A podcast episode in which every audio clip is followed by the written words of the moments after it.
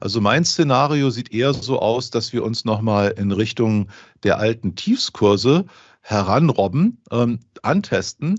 Es kann auch sein, dass wir die unterschreiten. Ich habe jetzt kurzfristig äh, ein Hedge eingezogen. Das war jetzt schon eine sehr interessante Unterbewertung und die Aktie ist langfristig eine von denen, mit denen wir wissen, dass die sich sehr, sehr gut entwickeln werden. Die meisten Menschen haben noch gar nicht verstanden, wo die überall sitzen. Eigentlich sind das Investmentbanker, die nebenbei auch Bier brauen.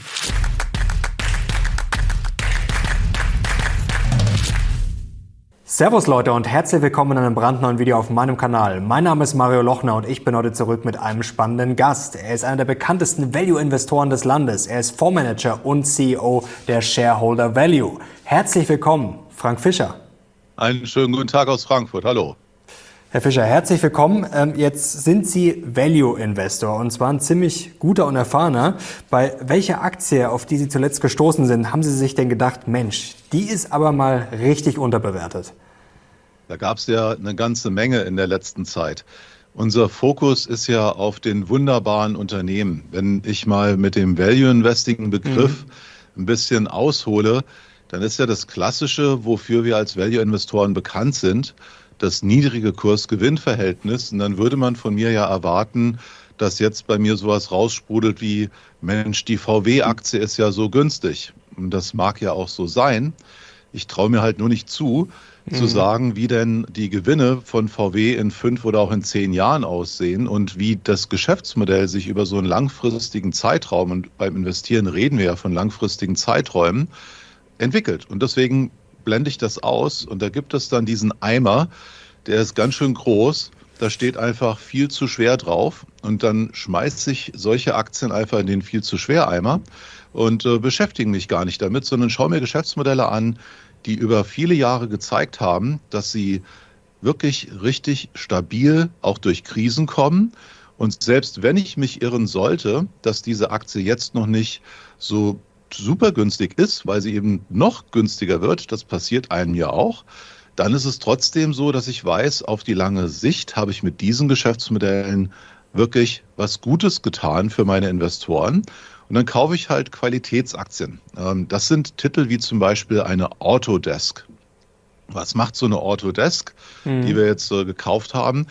Die sind in dem Bereich ähm, Computer-Aided Design, also CAD-CAM Software, der Weltmarktführer. Und wir schauen uns dann halt nicht nur die amerikanische Firma Autodesk an, sondern auch den deutschen Wettbewerber Nemetschek.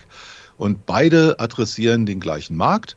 Und jetzt ist der Zinsanstieg so, dass natürlich Architekturbüros ähm, und auch alle, die eben jetzt äh, in dem Bereich, ich muss irgendwas konstruieren, die haben vielleicht Druck, die haben Gegenwind, weil eben jetzt weniger Neubauten kommen.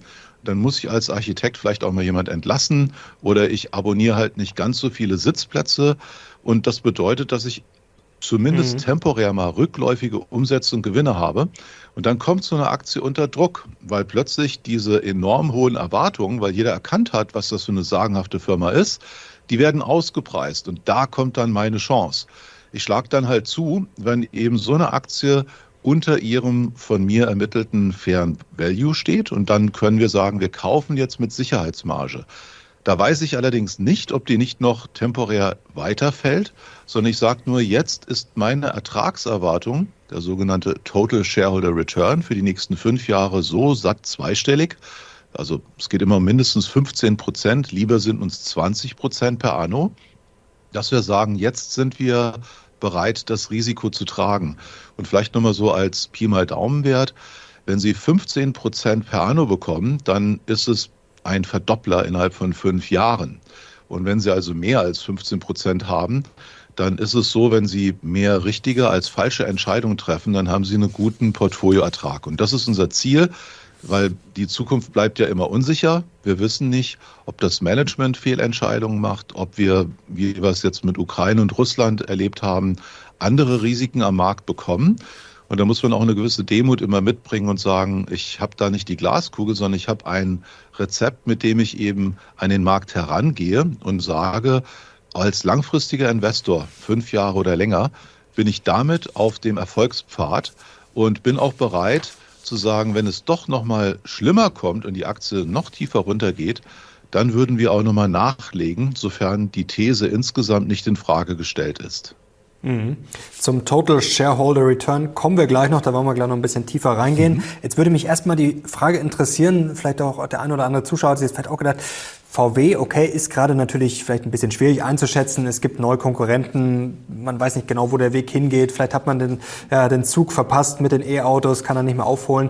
Aber warum ist jetzt VW schwieriger einzuschätzen als zum Beispiel eine Autodesk? Denn Software ist ja auch ein Bereich, wo sich auch Dinge weiterentwickeln. Also wo ziehen Sie da die Grenze? Sie haben es vorher schon beschrieben mit diesem zu schwer-Eimer. Also wann kommt da ein Unternehmen rein bei Ihnen? Es ist halt so, dass man ganz klare Kriterien hat, um zu sagen, wenn jemand Weltmarktführer ist, und hohe Kapitalrenditen hat, dann lohnt es sich schon mal hinzuschauen. Also ein wesentlicher Hinweis darauf, mhm. dass strukturelle Wettbewerbsvorteile existieren könnten, sind hohe Kapitalrenditen und erfreuliche Wachstumsraten in der Vergangenheit. Das heißt nicht, dass man das dann immer so findet, wie man sich es idealerweise vorstellt, aber es ist ein Hinweis. Und wenn man dann sieht, dass eben diese Firma enorme Entwicklungsbudgets hat, um auch neue Software zu entwickeln und das eben eine Kernkompetenz ist mhm. und auch viele zufriedene Kunden diese Produkte umarmen und sie ähm, tatsächlich in der Lage sind, schon die Studenten ähm, werden eben herangeführt. Über Jahre werden die trainiert. Und dann haben sie sich mit einer Softwareplattform, einer Welt, mit einer Umgebung ähm, identifiziert und haben die Lernkurve beschritten und in Anzeigen mhm. wird gezielt nach diesen Talenten gesucht. Das bedeutet, die Mitarbeiter werden auf die Fähigkeiten, die sie mit dieser Software schon im Studium sich erworben haben oder auch während ihrer Arbeitstätigkeit beim Wettbewerb ähm, weiter ausgebaut haben, darauf wird gezielt in den Stellenanzeigen schon gesucht. Also ein weiterer Hinweis auf diesen strukturellen Wettbewerbsvorteil.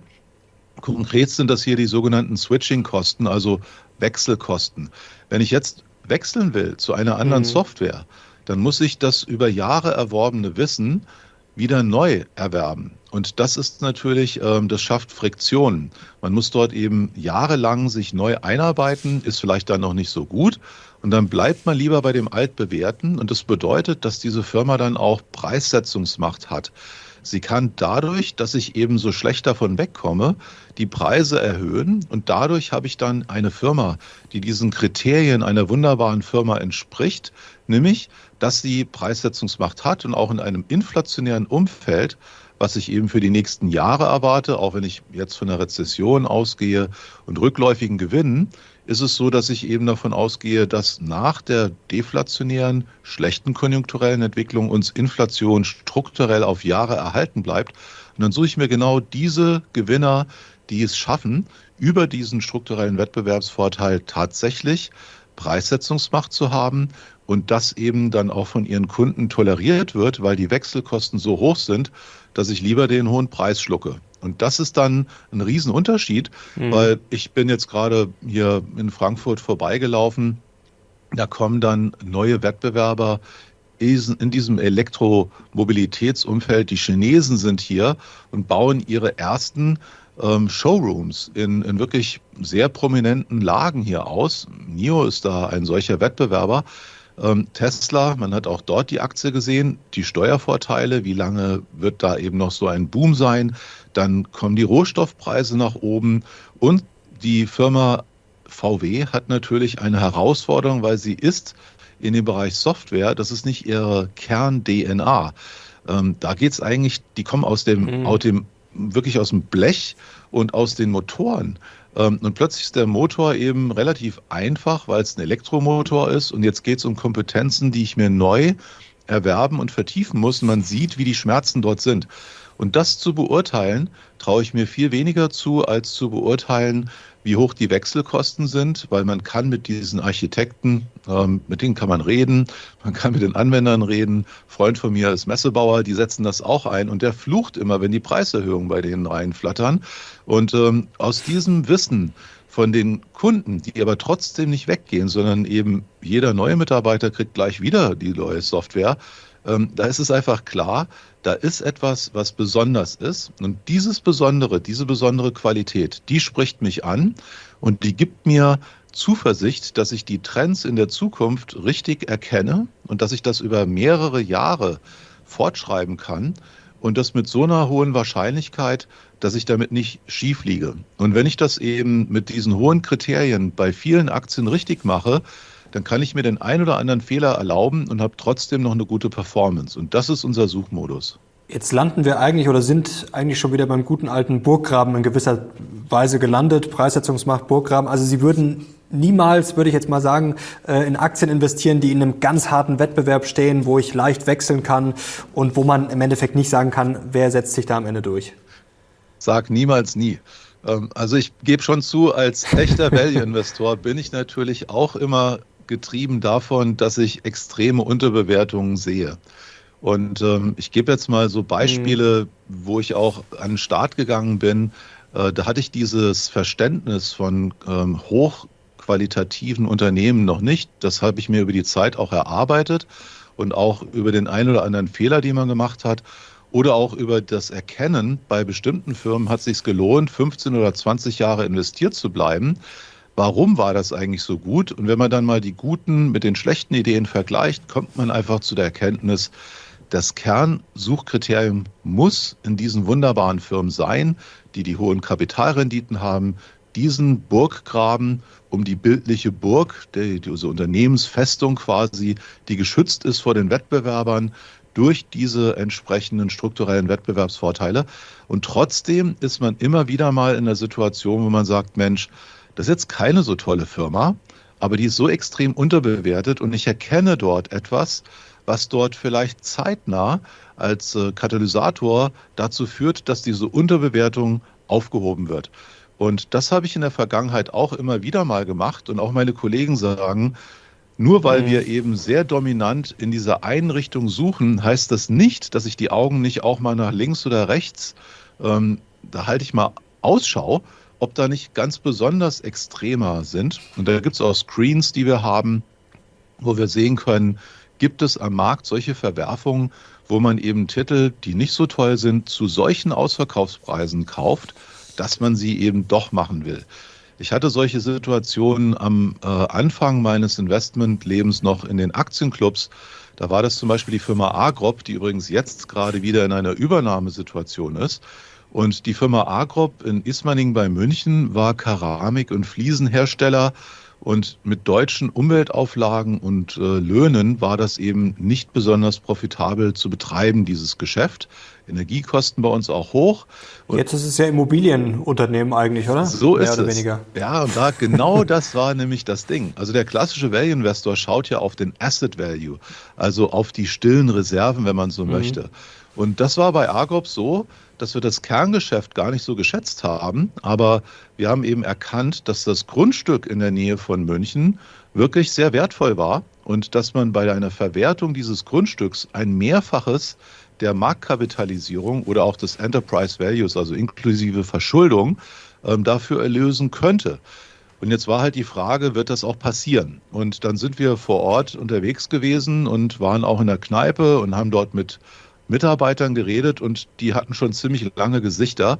Und der Schornstein hat nicht mehr geraucht. Ähm, und dann haben wir eben mitbekommen, mhm. da läuft nicht mehr viel. Und dann war es relativ wahrscheinlich, dass dieses Grundstück einer neuen Verwendung zugeführt wird. Und das ist natürlich bitter für die Mitarbeiter. Gab es einen Sozialplan. Ähm, und dann wurde eben einmal alles umgedreht und die Leute haben ihren Job verloren, die eben bisher dort in der Produktion waren.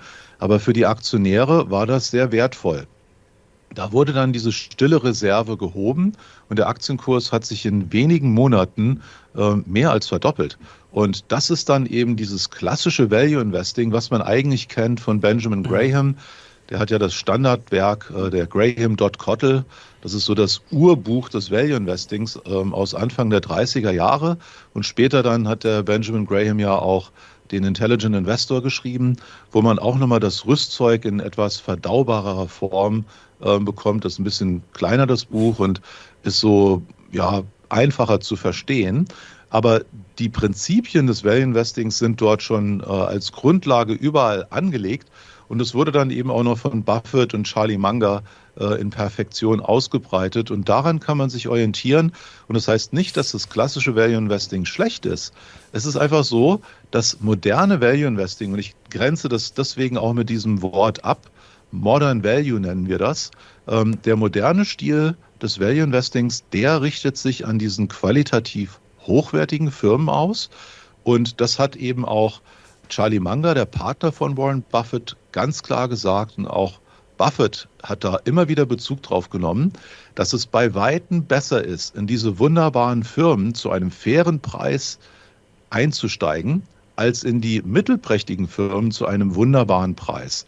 Und wenn einem der Meister selber das sagt, warum schaut man da nicht mal hin? Ähm, und das muss man dann einfach sehr konsequent machen. Und das ist auch genau unser Suchmodus. Und das ist auch das, was uns in der Vergangenheit die beste Performance gebracht hat. Sehr spannend. Äh, Herr Fischer, wir reden gleich noch über ein paar andere Einzeltitel. Jetzt wollen wir kurz zum allgemeinen Markt kommen. Sie haben im Oktober gesagt, die Jahresendrally kommt. Die Prognose war jetzt nicht so schlecht. Also der Markt hat sich ja zuletzt äh, gut erholt. Einige sind schon wieder ein bisschen nervös geworden, weil wir ja schon Richtung 15.000 fast beim DAX gelaufen sind. Ähm, was geht noch in diesem Jahr? Denn wir wissen ja eigentlich, so eine klassische Weihnachtsrallye beginnt eigentlich erst so ab Mitte Dezember rum. Also was geht noch in diesem Jahr? Saisonal sind wir sehr schön unterstützt. Also wir sind ja in dem Umfeld, wo typischerweise eine Rallye kommt. Jetzt haben wir aber ein paar Störfaktoren, die wir nicht vergessen dürfen. Und wir haben uns angeschaut, aktuell, deswegen haben wir sogar unsere Quote schon wieder reduziert, wie denn die Marktteilnehmer auch das reflektiert haben. Also die Hoffnung war, dass eben die Zentralbanken relativ schnell in eine Richtung Pause kommen. Und der Paul hat diese Hoffnung durch seine Aussagen auch untermauert. Und dementsprechend kam dann eine Fear of Missing Out Rally, diese typische FOMO-Rally ins Laufen, ähm, so wie ich das eigentlich auch erhofft hatte, dass das auch aus der Positionierung, weil kaum einer hatte noch Aktien, sehr wahrscheinlich schien. Jetzt ist es aber so, dass die Aktienquoten, ähm, also man hat gesehen, die Portfolio-Themen, äh, die wurden ergriffen, sodass man es umgesetzt hat. Man hat angefangen, Aktien zu kaufen und die Unterquote ist jetzt wieder eher neutral. Das heißt, es ist weniger Munition da, um noch zu kaufen. Die meisten haben sich schon wieder auf ein Szenario positioniert, was meiner Meinung nach noch nicht so gesund ist, ähm, wie Sie es in der Positionierung jetzt aktuell sehen. Deswegen werde ich schon wieder etwas defensiver. Warum ist das so? Ich glaube halt, dass mhm. die Tatsache so ist, auch wenn die Inflationspeaks hinter uns liegen, also davon gehe ich aus, wir haben ja in Deutschland, um mal das Beispiel zu nehmen, um die 45 Prozent bei den Produzentenpreisen äh, gesehen. Die jährliche Steigerung war enorm. Jetzt sind wir schon über 10 Prozent wieder gefallen. Wir sind also von 45 auf 35 wieder zurückgegangen. Mhm. Wir haben also den Gipfel überschritten und jetzt geht es runter in Richtung Tal. Die Frage ist, in welcher Geschwindigkeit und was bedeutet das für das Handeln der Notenbanken? Die Problematik ergibt sich aus. Ganz kurze Zwischenfrage: ja. mit, was, mit was rechnen Sie? Ich rechne ähm, Was wird die Notenbank oder? Ich rechne tatsächlich damit, dass die Notenbanken noch mehr tun muss und dass sie die, die Zinsen länger okay. hochhalten muss, um eben nicht immer wieder kommen zu müssen. Weil das, was ein Notenbanker als äh, am wenigsten interessant sieht, ist, ich habe jetzt einmal die Zinsen erhöht, aber es war nicht genug, jetzt muss ich gerade schon wiederkommen. Das schafft Unsicherheit, da sieht er mhm. inkompetent aus. Er darf auch nicht alles abwürgen, aber er muss halt so hoch die Zinsen ziehen und dann auch halten, dass eben das in dem allgemeinen Bewusstsein verankert ist, er hat seinen Job, der ja auch gesetzlicher Auftrag in den USA ist, gemacht. Er ist dem gerecht geworden und jetzt sind die, ist die Inflation unter Kontrolle und dementsprechend rückläufig und die kommt auch so schnell nicht wieder. Das ist ja das, worauf er achten muss und woran er arbeitet. Und ich kann mir halt vorstellen, dass dort nicht mehr so viel ob das jetzt mal 75 Basispunkte von der FED werden, das glaube ich nicht. Das werden eher die 50. Ähm, aber selbst wenn es 75 mhm. werden, es geht gar nicht mehr so viel nach oben.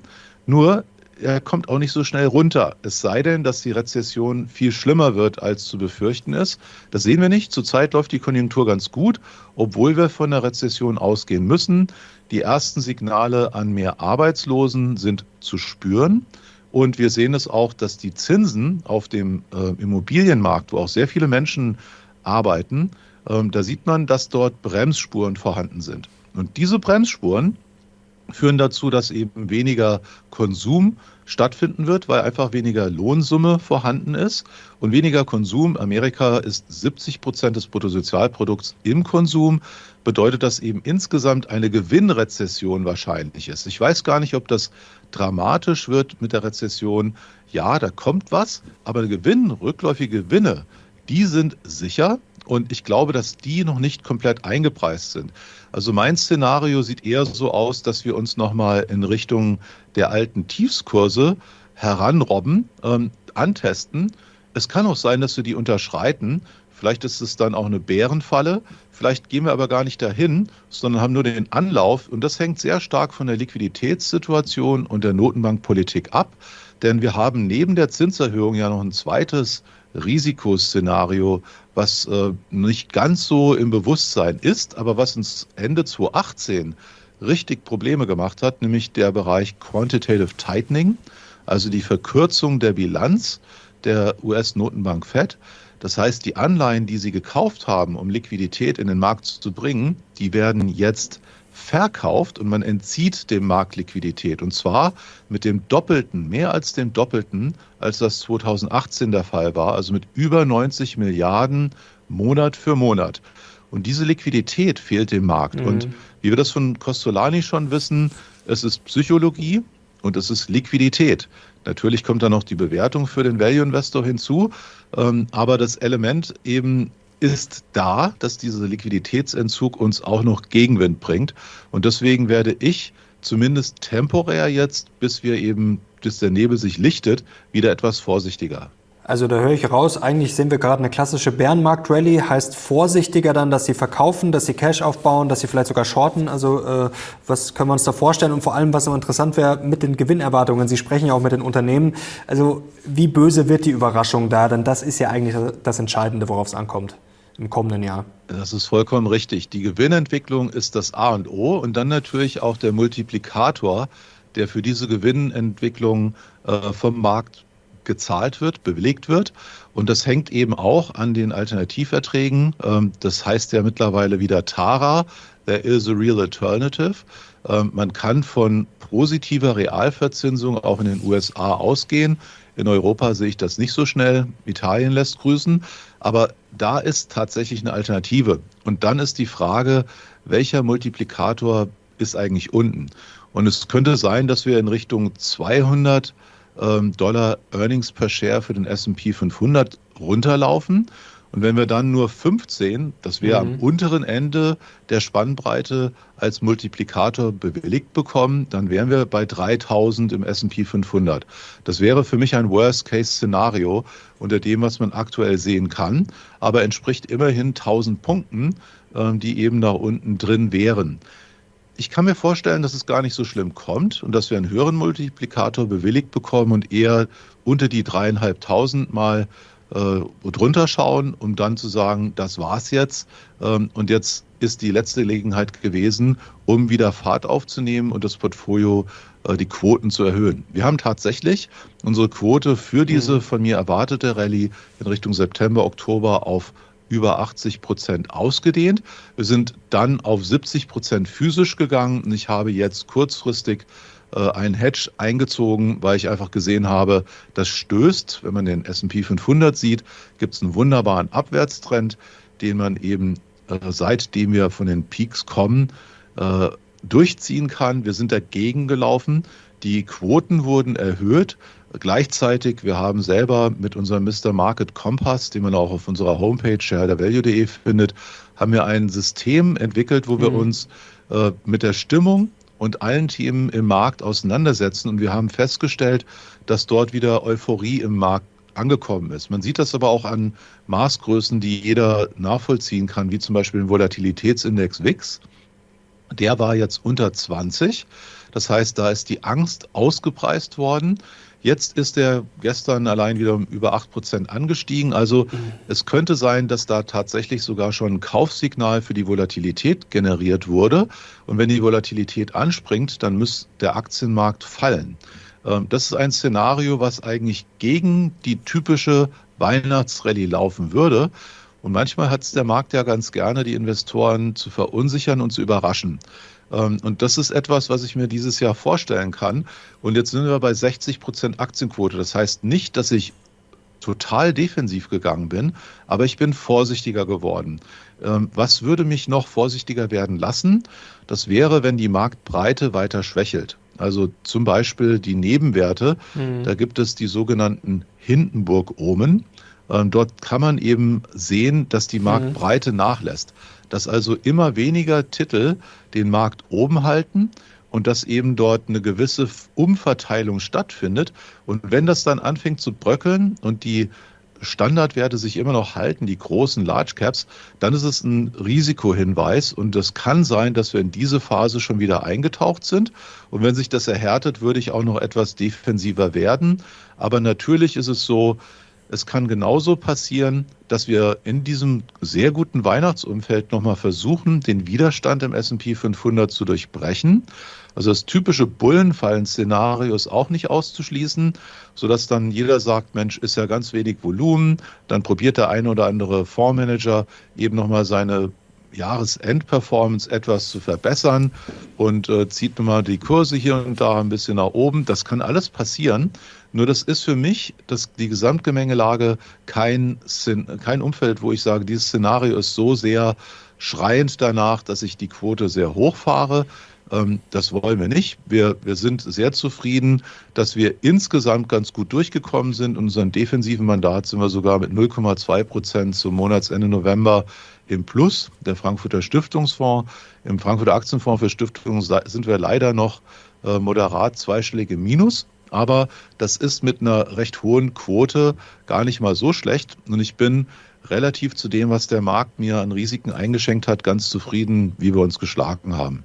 Jetzt sind Sie defensiv unterwegs, eher schon bearish kann man sagen. Und Sie sagen, ja, also Sie gehen davon aus, dass wir die alten Tiefs nochmal sehen. Also das ist äh, sehr gut möglich.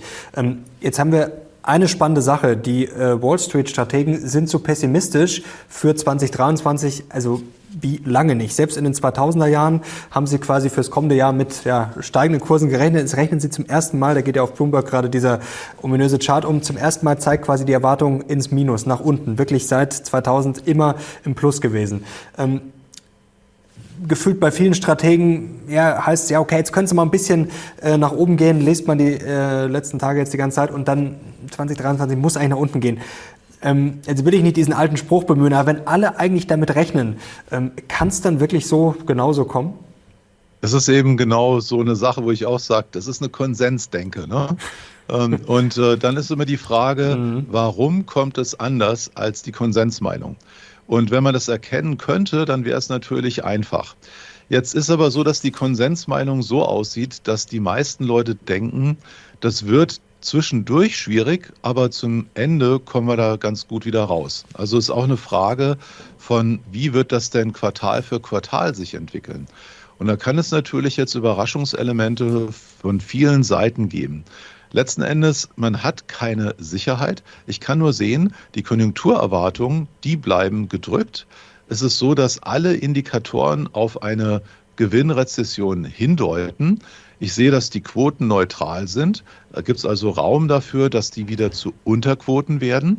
Und das wäre dann aber auch die Chance, vielleicht sogar relativ zeitnah, wieder Fahrt aufzunehmen. Also ich glaube, man muss ähm, als Stockpicker eine gewisse Agilität haben. Man muss die Chancen ergreifen, dann, wenn sie sich bieten, um dann eben auch zu sagen, wenn eben das mhm. nicht mehr so sicher ist, dann gehe ich lieber wieder etwas mehr in Cash und suche die Sicherheit und ergreife die nächste Chance. Also so ein Buy and Hold ist in diesem Umfeld eher schwieriger zu machen, weil einfach das sehr herausfordernd ist, das Umfeld. Ich sehe eben auch das Potenzial, dass die äh, Ölpreise fallen, wenn die Konjunktur so schwach ist. Nichts vergessen, vor kurzem waren äh, noch die deutschen Konjunkturerwartungen, zum Beispiel gemessen an Sentix, unter dem Niveau von Lehman. Also das ist äh, schlechter war es noch gar nicht. Mhm. Wir haben uns jetzt wieder etwas erholt in Sportlich, den Erwartungen, ja. aber die Erwartungen bleiben wirklich schlecht.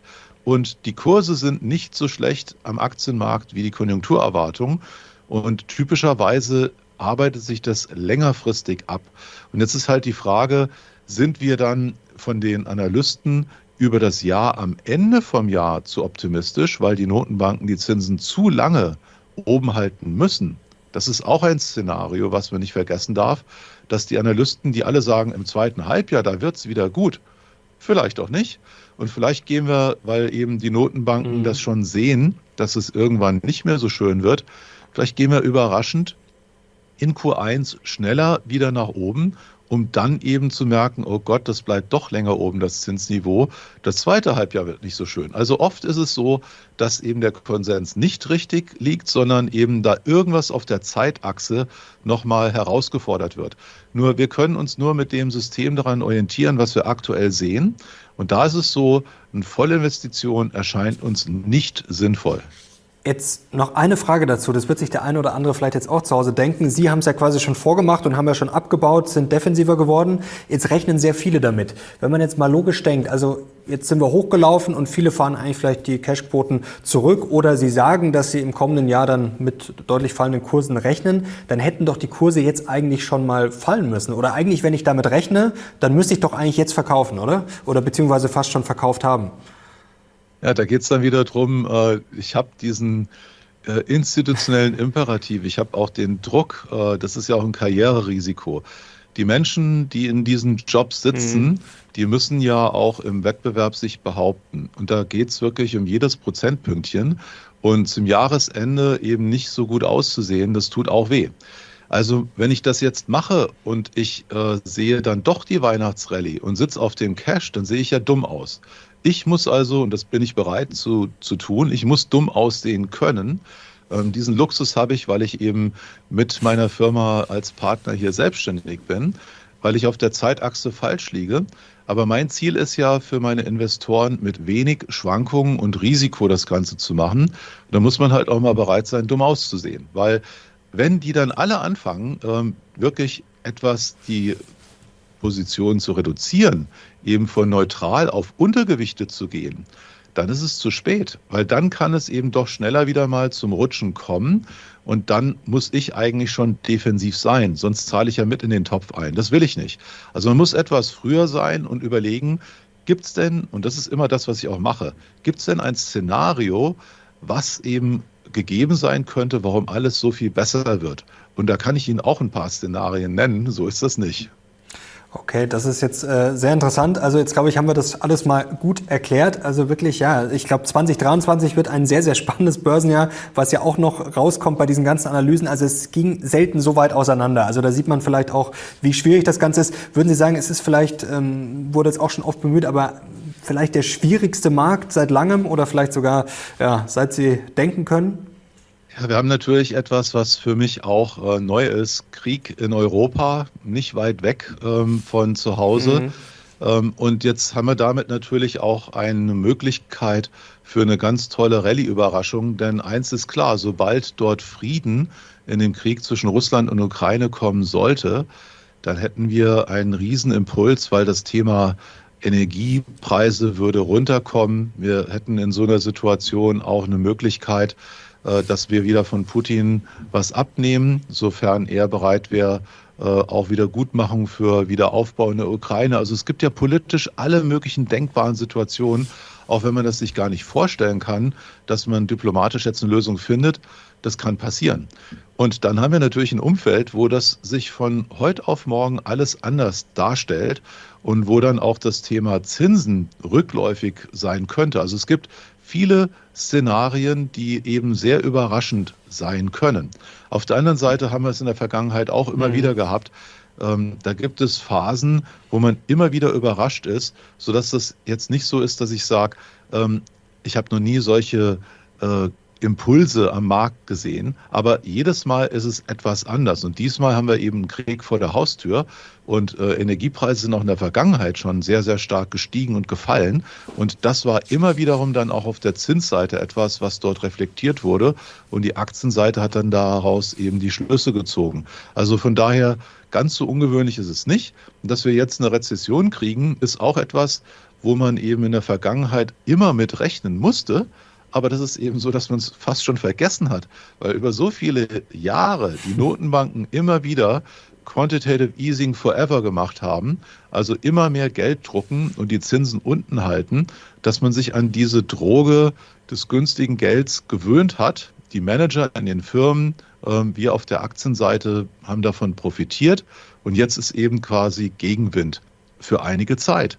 Und in der Zeit muss man sich eben nochmal klar werden, was ist denn das Schwierige in diesem Umfeld? Das ist eben das Zyklus erkennen. Wenn ich jetzt in zyklische Aktien gehe, dann ist das eben riskanter, weil ich eben davon abhängig bin, wie die Notenbank sich entscheidet. Und ich habe es lieber, dass die Firmen ihr Schicksal selber unter Kontrolle haben, dass die wenig verschuldet sind. Also Bilanzqualität ist in einem Umfeld von steigenden Zinsen plötzlich wieder ziemlich en vogue. Ähm, weil eine moderate Verschuldung bedeutet, ich habe Handlungsoptionen, ich kann dann auch, wenn die Aktien meiner Wettbewerber günstig sind, die günstig übernehmen, also antizyklisch agieren, nicht nur im Value Investing, sondern auch die Manager, die das tun, die schätzen wir besonders, ähm, die einfach für uns mitdenken und nicht eben im Herdentrieb allem hinterherrennen und teuer kaufen, sondern dann, wenn es halt günstig ist. Das geht aber nur, wenn meine Bilanz das hergibt und ich entweder eine Anleihe aufnehmen kann oder auch die Bank dazu bekomme, mir genau zu der Zeit das Geld zu leihen. Und ja, die Banken werden ja vorsichtiger, ähm, weil sie eben sehen, Mensch, da kommen jetzt neue Risiken. Wenn die Wirtschaft nicht so gut ist, vielleicht muss ich so einen Kredit auch mal wieder abschreiben. Das war ja auch, solange eben die hm. Zentralbank so viel Liquidität reinspült, ist ja diese Risikowahrnehmung gar nicht mehr so ausgeprägt. Und das kommt jetzt alles wieder, dass Risiko richtig gepreist wird. Wir haben das auch auf der Unternehmensanleihe gesehen. Dort haben wir wieder ordentliche Zinsen bekommen. Immer noch ordentliche Zinsen gibt es dort zuhauf. Und das sind natürlich dann auch Chancen, die man ergreifen kann. Und genauso sind dann eben auch einige Aktien so gedrückt gewesen, dass wir schon gar nicht mehr Nein sagen konnten. Äh, jetzt haben Sie gerade schon Anleihen angesprochen. Ähm, jetzt gibt es ja schon einige Experten, die sagen, man muss Anleihen haben. Vielleicht werden Anleihen sogar 2023 Aktien outperformen. Äh, wie schätzen Sie das ein? Ja, sehr interessantes Signal gibt es dort auch von Centix wieder mal.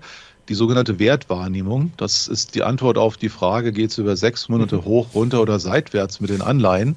Da ist die weit überwiegende Anzahl aller Anleger sich sicher, dass es mit den Anleihen eine gute Idee ist. Und am langen Ende kann ich mir tatsächlich vorstellen, ist nicht mehr viel Raum nach oben.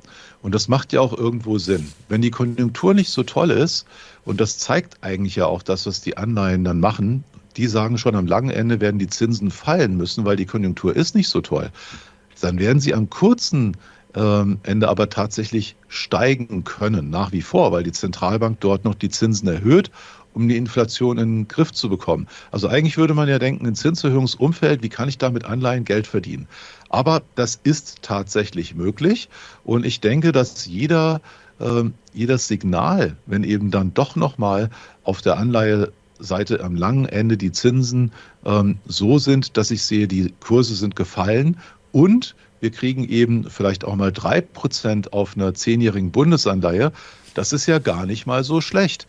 Ähm, deswegen sind die Anleihen durchaus interessant und auch ein Stabilitätsanker in einem Portfolio, weil wenn eben, jetzt haben wir dieses Kursdebakel hinter uns, ja, wir kommen ja von so niedrigen Niveaus, dass dort äh, die Leute, die die Anleihen zu dem Zeitpunkt hatten, die haben eben böse gelitten. Aber das heißt nicht, dass man jetzt noch damit so leidet, sondern jetzt habe ich die Chance, weil sich so viele die Finger verbrannt haben, ist das dann auch wieder für die Mutigen jetzt durchaus eine Chance, wenn ich ins nächste Jahr blicke. Und das gilt sowohl für die Staatsanleihen wie auch für die ein oder andere Unternehmensanleihe. Okay, jetzt ist eine Frage noch, ähm, was ist denn gerade eigentlich zu teuer und was ist vielleicht gerade billig? Sie haben es gerade schon angedeutet, bei manchen Aktien, da musste man zuschlagen. Was mir jetzt aufgefallen ist bei euren Fonds, ihr habt teilweise sehr viel Großbritannien drin. Ähm, ist das vielleicht gerade der unterschätzteste Markt? Also der ist ja wirklich äh, ja, richtig verprügelt worden. Und auf der anderen Seite habt ihr teilweise nicht so viel USA. Also da lese ich jetzt so ein bisschen raus, Großbritannien als Chance und USA vielleicht zu teuer. Jetzt haben wir natürlich in Großbritannien auch noch äh, das Pfund, was gerade wirklich äh, sehr unter die Räder gekommen ist. Mhm. Und es gibt dort auch exzellente Firmen. Ähm, also wir haben Titel dort drin, wie zum Beispiel eine Admiral. Ähm, das ist eine direkt Kfz-Versicherungsfirma. Das ist der Hauptfokus dieser Firma.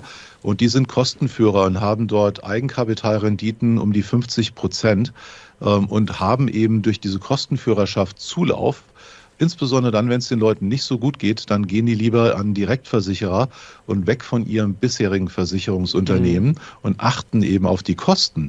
Diese Kostenführerschaft, die hilft eben bei einer Admiral. Und 70 Prozent der Mitarbeiter ähm, sind dort Mitaktionäre und dann schütten die auch noch eine ganz tolle Dividende aus. Wir haben es natürlich noch lieber, wenn Firmen nicht so viel ausschütten und noch wachsen können. Das wäre dann zum Beispiel eine Croda. Ähm, die ist mir noch nicht ganz billig genug, aber ähm, das ist eine der besten Firmen im Bereich Spezialchemie. Und Chemie würde man ja auch denken, oh Gott, was willst du jetzt mit Chemie? Energiepreise so hoch, ähm, ist das nicht auch ein Problem? Naja, wenn man sich anschaut, wer die Kunden von Croda sind, da ist es so, dass gut die Hälfte der Umsätze werden mit Firmen aus dem Kosmetikbereich gemacht und ansonsten habe ich Life Science und der Bereich von ähm, alles, was so Agrar, ähm, High-End Agrarchemie, also wenn ich zum Beispiel ein Saat gut schützen möchte vor Austrocknung oder eben mit einem besonders guten Dünger umziehen will, damit es eben sehr schnell wächst in der Anwachsphase und dieses Pflänzchen, das zarte, in dem Klimawandel ist das ja sehr herausgefordert. Also gibt es dort sehr viel Bedarf für Spezialchemie. Und das lässt sich relativ zu zum Beispiel, ich nehme jetzt mal so eine traditionelle Firma, die wir in Deutschland immer gut finden, aber eher in der zyklischen Branche ist, das ist die Fuchs Petrolub. Ähm, die hat halt unter dem mhm. Automotive- und Industrial-Bereich, der ist sehr zyklisch, mehr zu leiden, weil eben Kosmetika, da gibt es vielleicht Trading Down, kaufe ich lieber Bayersdorf anstatt L'Oreal. Ähm, wenn ich eben jetzt Nivea ähm, nehme und nicht mehr die teure Creme, aber ich nehme trotzdem noch eine Creme. Und überall finde ich eben die Produkte von Croda in der Kosmetik drin. Und so gibt es eben in England in einem Markt, der, wie wir das alle auch nachvollziehen können, aus Gründen unter die Räder gekommen ist, weil die Politik da echt sehr geholfen hat. Ähm, die sind ja fast ähm, an einen großen Unfall gekommen, weil die einfach gesagt haben, naja, wir machen das mal mhm. runter mit den Steuern, aber kümmern uns nicht, äh, wie das eben in der Altersversorgung dann aussieht und ob überhaupt noch äh, die Staatsschulden erträglich erscheinen für die Anleiheinhaber. Also das war ja nicht so schön das Umfeld. Dementsprechend wurde vieles so gepreist, dass man das schon als Value Investor als besonders interessant erlebt, mal da hinzugucken. Aber jetzt nicht falsch verstehen. USA, dort sind mit, aufgrund der Tatsache, dass es eben ein so ähm, super Ökosystem ist für Unternehmen. Dort finden Sie die Top-Talente. Sie haben eben den Zugang zum Kapital. Da wird eben nicht drüber nachgedacht wie in China um das Thema Umverteilung. Äh, das ist ein anderes Thema dort. Dort geht es einfach darum, dass dort enorme Initiativen ergriffen werden, um dort tatsächlich die Wettbewerbsfähigkeit der Firmen zu erhöhen, ähm, wiederum auch Firmen in das Land zu bringen, die bisher im Ausland waren. Der Trend der Deglobalisierung führt dazu, dass dort sehr viel investiert wird. Dort mhm. entstehen auch neue Arbeitsplätze und die USA sind deswegen weiterhin sehr, sehr interessant. Und ich glaube, es wäre ein Fehler, dort nicht hinzugucken und wir schauen dahin. Auch auf Big Tech nach wie vor, da scheint der Total Shareholder Return aus eurer Sicht noch äh, in Ordnung oder vielversprechend zu sein, denn Amazon und Microsoft sind ja auch noch äh, prominent vertreten. Vielleicht ganz kurz auch zu diesem äh, Total Shareholder Return und zu Big Tech, warum das nach wie vor interessant ist. Ja, sehr gerne. Also ich nehme jetzt mal das Beispiel Amazon. Wenn man einfach mal sich Amazon anschaut mhm. und jetzt mal äh, Klar, die haben jetzt zu viel Lagerkapazität aufgebaut. Ähm, die waren durch diesen Corona-E-Commerce-Hype selber äh, überrascht, wie stark das war und haben gedacht, sie können es sofort weiterschreiben. Das ist nicht der Fall, aber das wurde sehr stark ausgepreist. Wenn ich mal über zehn Jahre Amazon nachdenke, dann ist es so, Aktuell habe ich eben in Amazon Web Services in der Cloud schon sehr, sehr schöne Margen. Die habe ich auch im Marketing, also im Monetarisieren unserer Augäpfel. Es ist halt so, dass der doppelseitige Netzwerkeffekt dort greift. Jeder Konsument, der dort bestellt, macht es für den Händler attraktiver, auch auf der Plattform zu sein. Also es verstärkt sich von beiden Seiten. Das ist der doppelseitige mhm. Netzwerkeffekt. Und das führt dazu, dass halt dieser E-Commerce-Trend dort auch noch auf Jahre Wachstum verspricht. Vielleicht nicht mehr sagt zweistellig, sondern nur noch hoch einstellig. Aber schönes Wachstum. Jetzt kommt dazu, dass Amazon auch massiv investiert hat in die Logistikkette. Also es gibt ja nicht nur DHL oder Hermes oder wer auch immer uns da UPS beliefert, sondern immer mehr auch Amazon oder auch über Freelancer. Auch dort ist eine Logistikmarge, die machen ja auch mit eigenen Flugzeugflotten mittlerweile die Auslieferung, ähm, die Logistikmarge geht auch noch auf Amazon. Ja, das darf man nicht vergessen, welche Teile der Marge diese Firma abgreift. Und wenn man überlegt, was so ein E-Commerce-Händler für eine Marge verdienen kann in einem eingeschwungenen Zustand, dann kann ich mir da auch irgendwo zwischen drei bis fünf Prozent vorstellen. Wenn ich also alle Möglichkeiten, Logistikmarge, Cloudmarge, ähm, die Marge, die ich eben habe als Händler, zusammenziehe und dieses Ökosystem mir vorstelle in zehn Jahren, dann kann ich mir eine zweistellige EBIT-Marge bei Amazon vorstellen und das verbunden mit tollem Wachstum. Natürlich kann das jetzt nur mal ein Quartal oder zwei enttäuschen, aber das war jetzt schon eine sehr interessante Unterbewertung und die Aktie ist langfristig eine von denen, mhm. mit denen wir wissen, dass die sich sehr, sehr gut entwickeln werden. Und bei Microsoft, ich weiß nicht, ob Sie es bemerkt haben, aber es gab eine Preiserhöhung. Ich habe jetzt noch nicht gewechselt von Microsoft weg.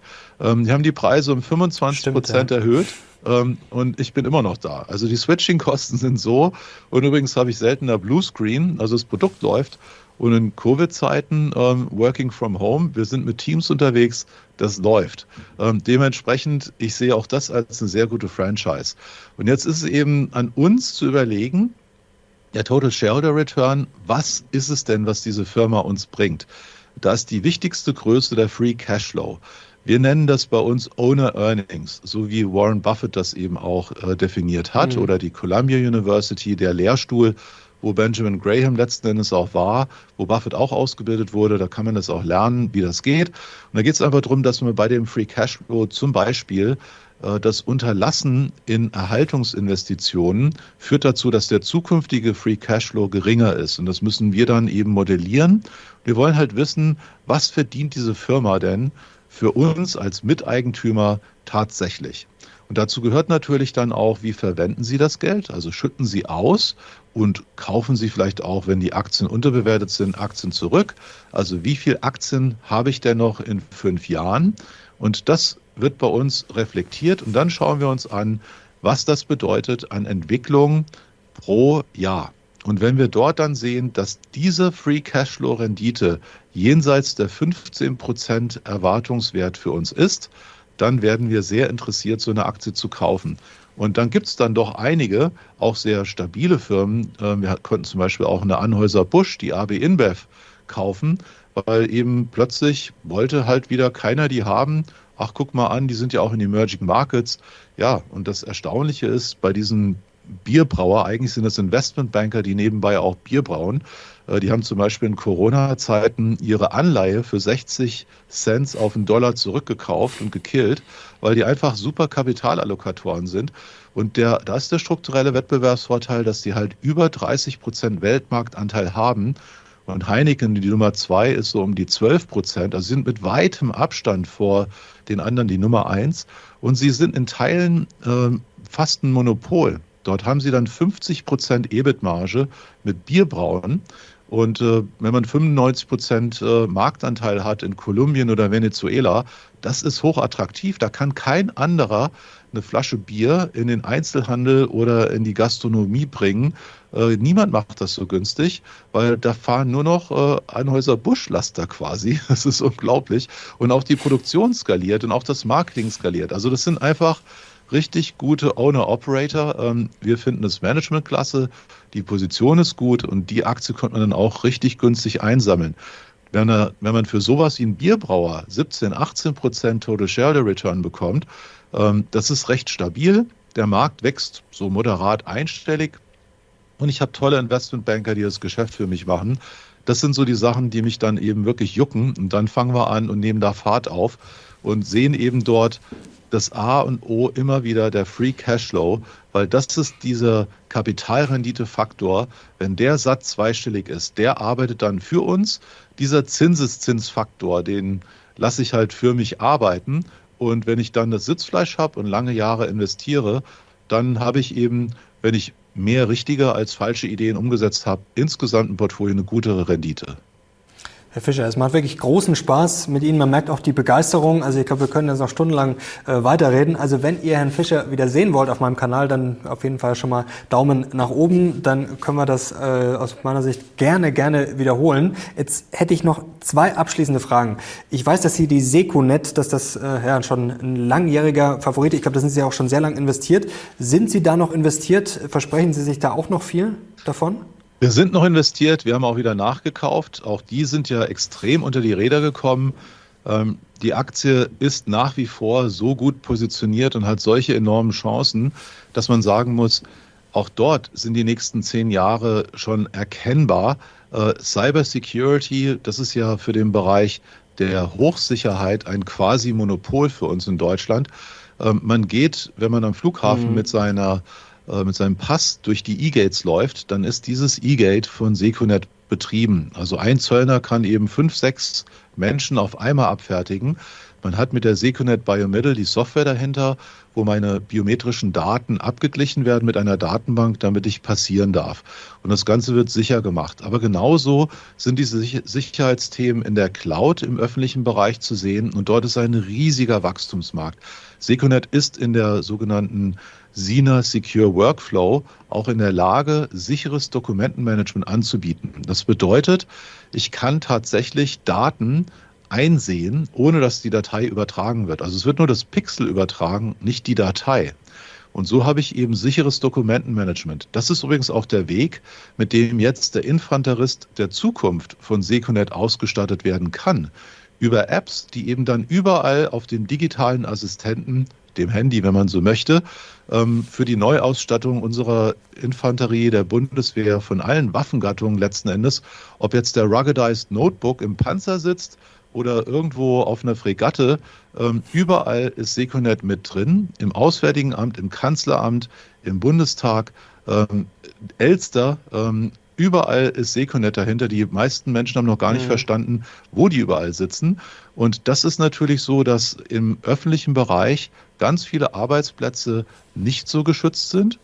Deswegen hat die Innenministerin, das Innenministerium, die äh, Dame hat jetzt ja gesagt, ich will das Grundgesetz ändern. Das wäre für Seconet der absolute Wahnsinn, wenn plötzlich eben alle Bundesländer einen einheitlichen Standard umarmen äh, und das nicht nur auf der Ebene des Bundes ist, sondern auch alle Länder einheitlich ein harmonisches Cybersecurity machen. Das wäre ein absoluter Durchmarsch. Also es gibt so viele Wachstumstreiber dafür, dass ich mir über die nächsten zehn Jahre keine Gedanken mache. Ich möchte das aber einschränken, denn der politische Teil der Entscheidung dort bedeutet ganz häufig bei Seconet, dass man mhm. auch Geduld mitbringen muss, weil manchmal die Politik eben so ist, dass sie sagt, ähm, wir haben uns noch nicht entschieden, das Budget ist noch nicht freigegeben, ihr müsst noch ein Jahr warten. Und ich habe das sehr schmerzhaft erlebt mit der Gesundheitskarte, wo Secunet ja auch der Marktführer für der Compute Group Medical ist. Ähm, die sind mit dem Gesundheitsconnector die Nummer eins. Aber in 2005, 2006 ist das Projekt erstmals gestartet worden. Secunet war auch damals mandatiert und es ist dann im Mülleimer gelandet.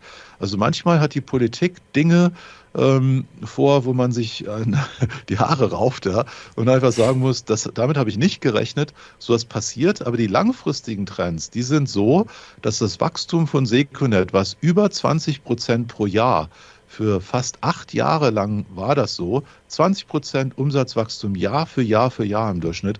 Unglaublich. Und das mit fantastischen Kapitalrenditen. Das kann ich mir auch für zehn Jahre vorstellen. Und ich habe trotzdem keine Ahnung, ob das im nächsten Jahr die Reise weitergeht. Das kann einen Hänger geben, es kann aber auch gleich weitergehen. Es hängt von der Politik ab, wann diese Budgets, die alle erkennen, freigegeben werden und dann zu Aufträgen bei Seconet führen. Aber die Situation im Markt, die ist eindeutig erkennbar. Und das ist ja genau der Punkt beim Investieren. Ich kann nicht immer sehen, was eben sehr kurzfristig ist. Da habe ich eben Orientierungsmöglichkeiten, aber ich arbeite immer unter Unsicherheit. Aber ich kann eine Marktstellung und die Qualität der Produkte erkennen und den Bedarf. Und der ist so massiv, dass ich über die nächsten zehn Jahre mir keinen Kopf mache und deswegen weiß, wenn die weiter unter die Räder kommen, baue ich die Position halt noch weiter aus. Sehr spannendes Geschäftsmodell. Also kennt sicherlich der ein oder andere, aber es ist super, dass Sie das nochmal äh, erklärt haben, wie breit das eigentlich ist und was da noch alles drin ist. Jetzt hätte ich noch eine abschließende letzte Frage. Jetzt haben wir sehr viel darüber gesprochen. Ja, wo ist was drin? Was ist billig? Was ist Value?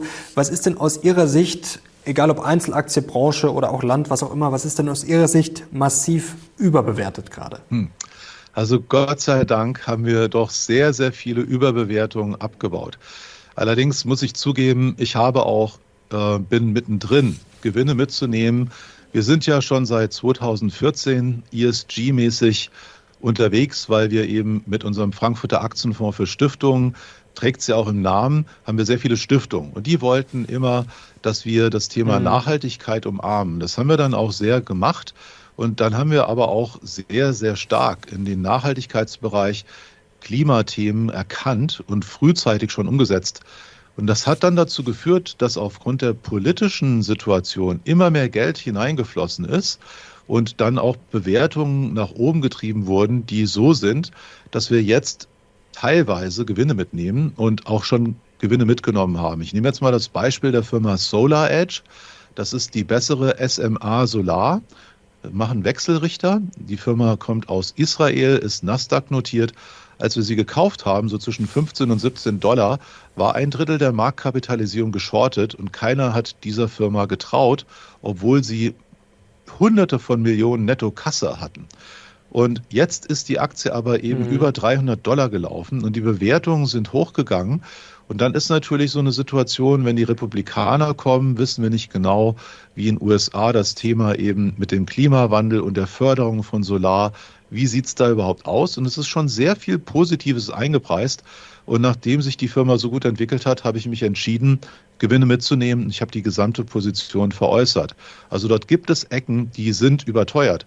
Ähm, Im Frankfurter Stiftungsfonds haben wir die P&E, die ehemalige P&E Wind.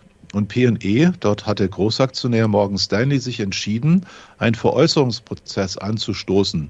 Auch dort würden wir diese wichtigste Position im Fonds in diese Veräußerung mit hineingeben und würden Gewinne realisieren. Die Aktie hat sich verzehnfacht fast. Ähm, es ist also auch eine fantastische Entwicklung, aber auch hier wird dann doch sehr, sehr viel eingepreist. Und wenn man dann so eine Prämie gezahlt bekommt, dann ist die Sicherheitsmarge, auf die wir ja achten, wir wollen ja als Value-Investor nicht vergessen, ja, Wachstum ist toll und tolle Kapitalrenditen, aber wir dürfen dafür nicht so viel zahlen. Und wenn die Sicherheitsmarge nicht mehr gegeben ist, dann müssen wir irgendwann, so wie wir es auch bei Seconet gemacht haben, auch mal ein bisschen Geld mitnehmen. Und dann gibt es vielleicht ja auch die nächste Chance oder auch eben in derselben Branche etwas, wenn wieder mal eine Euphorie aus welchem Grund auch immer ausgepreist wurde, gibt es für uns dann die nächste Chance zum Wiederkommen. Und deswegen gibt es Ecken, wie jetzt in diesem äh, Renewable-Bereich, wo ich schon Blasenbildung erkenne, weil die Politik es eben extrem befördert hat. Herr Fischer, Herzlichen Dank. Das hat mir wirklich großen Spaß gemacht und herzlichen Dank auch für so viele ja, konkrete Hinweise, Ausführungen. Also das ist auch nicht selbstverständlich. Herzlichen Dank. Ich danke auch, hat mir auch sehr viel Spaß gemacht. Tschüss. Das freut mich sehr. Ciao. Und ich hoffe, wir kriegen einen Daumen nach oben, denn konkreter, Leute, glaube ich, würde ich jetzt mal behaupten, geht's nicht mehr und spannender eigentlich auch nicht. Also, danke nach Frankfurt, danke euch fürs Zuschauen. Wir sind jetzt raus. Bis zum nächsten Mal. Ciao.